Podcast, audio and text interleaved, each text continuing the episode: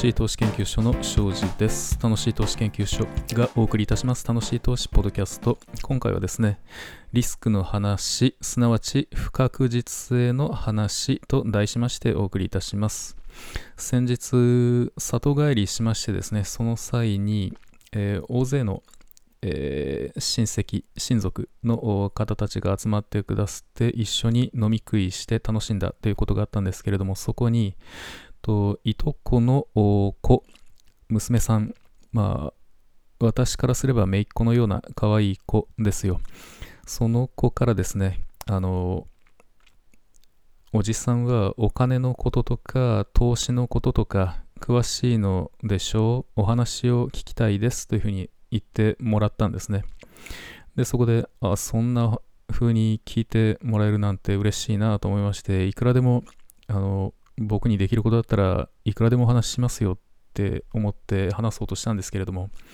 まあ、時間も限られていてですね、で、しかも、まあ、その一つの部屋におじさま、おばさま方が大勢いらっしゃるような、そんな場で、まあ、話し始めるとですね、こう、ことあるごとにいちいち話の腰を折られ続けてですね、まともに話せなかったことだけが気がかりで、まあ、心残りで、そそんな中で、えーまあ、東京に帰ってきたんですけれどもね。まあ、なので、あの、その時に話せ、話せなかったことをですね、こう、ラジオを通じてお話ししたい、お伝えしたいなと思いまして、ここで話させていただきます。と、まあ、大事なポイントをですね、あのリスク、不確実性ということで今回のテーマなんですけれども、その言いたいことはこれなんですよ。投資においては長期の視点が不可欠ですよと、とっても大事なんですよってことなんです。ところがですね、投資をするっていうふうに言う人の中に、長期間投資し続けるんです。長期投資家、長期投資を実践しているんですっていう方はですね、めったにいないっていうのが私の肌で感じる感覚ですよね。で、そのような長期投資を行う人っていうのはですね、と僕が身近に、まあ、接している会計士業界、監査法人に勤めている方々とか、まあ、そこのパートナーさんとか、まあ、マネージャーさんとかスタッフさん、まあ、もろもろ、なかなかいないですね。ほとんどいないです。とその業界に限らず、いろいろお話しする友人、知人関係の中でも投資を行ってます。長期投資を旨としていますという方はほとんどいない、ほとんど会ったことないですね。その、そもそも投資の前に、あの、決算情報、有価証券報告書や決算単身ですら、あの、しっかり読みます、読み込みますという人もですね、なかなかいないというか、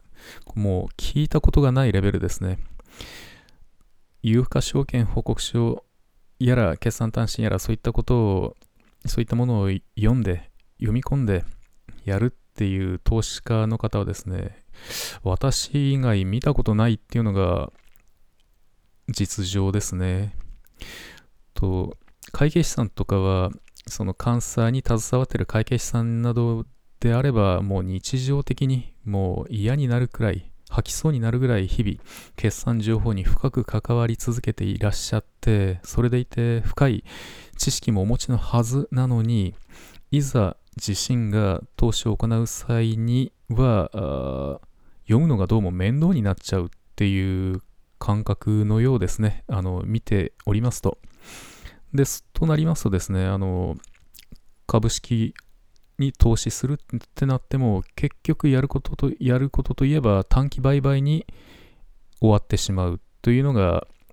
まあ、当然そのようになってしまうんですよね。と、以前、勤めていた監査法人の事務所というのがですね、当時世界最大規模のあの最大規模を誇ったアカウンティングファームの東京オフィスという位置づけの場所だったんです。そういう、そこで、あの、いろいろ、まあ、面倒なというか、あの、仕事をしていた、勤めさせていただいていたところなんですけれども、そこの実質的なトップがですね、あの、と、ちょっとお話ししたことがあったんですけれども、その時彼が、まあ、おっしゃってたのはですね、あの、あ僕もなんか、そういう投資的なことはやってるよみたいなことで、聞いた聞いたのはですね、あの信用取引でしたですね。あの信用この前お衣装求められちゃってさ、みたいな話をされていたのが印象的でした。そんなことを思い出しましたね。まあそんな状況なんですよ。で、このことからいろいろ考えますに、人間の本質ってどうなんだろうって考えますとですね、その、以前、マカオのカジノとか訪れた際に、これ思った、あの、掴んだと思った一つの洞察なんですけれども、人間の本質っていうのは、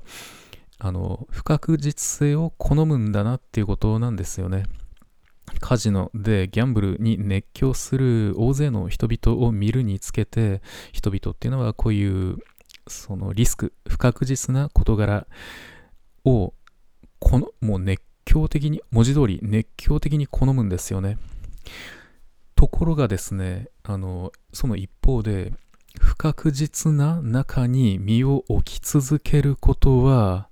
実はかなり不快感を覚える生き物なんじゃないのかなということです。つまり、まあ、要するに、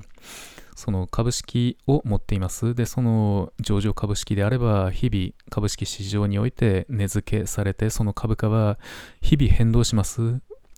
ものすごく変動します。動きます。大幅に動きます。そんなリスキーな場、不確実性が続く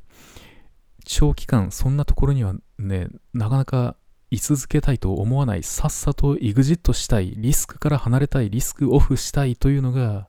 どうやら大多数の人々の本音なのではないのかなって思うに至りました。で、そもそも投資は何のために行うんでしょうかといったところから考えてみますとですね、それは、まあ、あの人それぞれなのかもしれませんけれども、私が信じる本質はですね、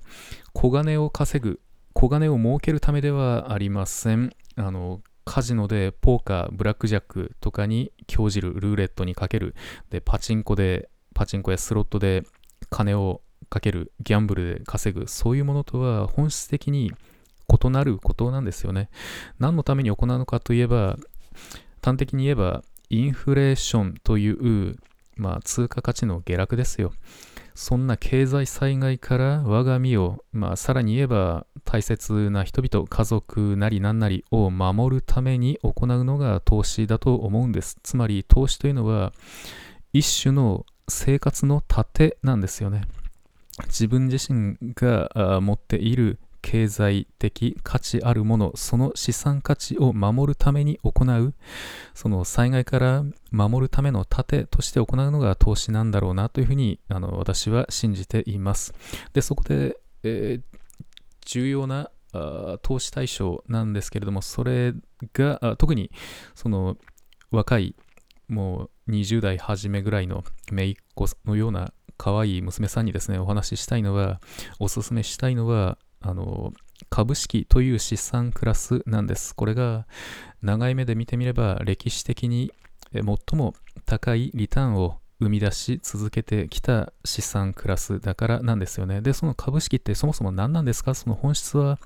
何なんですか？といえばですね、会社そのものなんですよね。会社という生きた事業体そのものがあの株式なんです。で、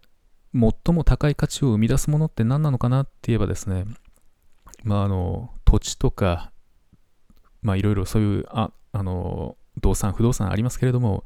最も高い価値を生み出す源泉っていうのはやっぱり人なんですよね。人間なんだと思うんです。で、人間の労働なんです。知的労働、肉体的労働、いずれもです。これら組み合わさって生み出される価値、人間がですね、あの価値の源泉なんです。で、それらを用いて、あのそういった勤勉な人々を組織化して、で、システマティックに価値を生み出し続ける存在、それが会社あの事業体なわけです。その会社、事業体のその所有権ですよ。その所有権を細かく細かく分割したものが株式というものなんです。で、上場している株式であれば市場で取引日々行われされるわけで株価は大きく動きます。で、短期的にはですね、本当予測がつかないんです。検討がつかないんです。で、中には倒産する会社も上場企業であっても倒産したりするわけです。そしたらもう株、株券は紙くずに、ね、今やもう、あの、株券っていうのは持ってる人ほとんどいないと思いますけれども、上場株式とかだったらね、もう電子の泡に消えてしまうこともだってあるわけです。まあそんなリスクはあります、あるということを認識した上でですね、分散聞かせるんです。一つに、あの、まあ、人によりますけれども、あのよく詳しく目利きする自信がないということであれば、幅広く分散するというのが、まあ、一種賢明なやり方になります。で、具体的にどのようにすればいいかといえば、どのようにすればあの多数の株式、会社を所有できるか、個人ができるかといえば、便利なインデックスファンドというものが今はあのいろいろありますので、それを所有する一種の投資信託ですので、えー、ちょっくら検索していただければすぐ出てくると思います。キーワードはインデックスファンドです。株価指数連動型のものです。まあ、トピックスとか日経平均とかそういった株価指数というものに連動するように設計されて運用されている投資信託がありますので、それを保有する。で、特に気をつけるべき点は、保有コストが安いものを選んでくださいねということです。信託報酬とか、あの売買手数料とか、いろいろですね、あの、コストかかるものなんです。なんですけれども、その中でも特に一番大切なのは、それが一安いものです。そこで、あの、大きな割合を削り取られてしまいますとですね、それを運用している人、それを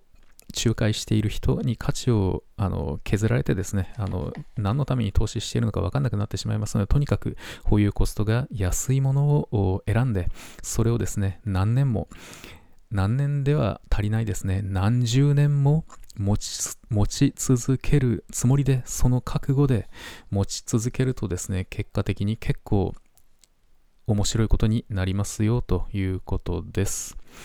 で株式市場というものはですね、あのこの本質なんですけれども、短期的にはただの人気投票の場に過ぎないんですけれども、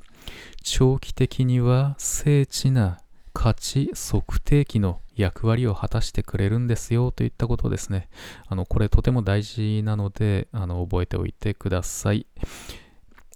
この投資によって得られるリターン、それを受け取れるのは待てる人だけなんです。待てる人だけが正当なリターンを手に入れられるんです。で、若い人ほど長く持てるわけです。あ、長く待てるわけです。待てる人ほど強いんです。投資の世界では若いというだけでとんでもなく強いんだよっていうことをですね、お伝えしたかったんですよね。でね、あの20代の、あの、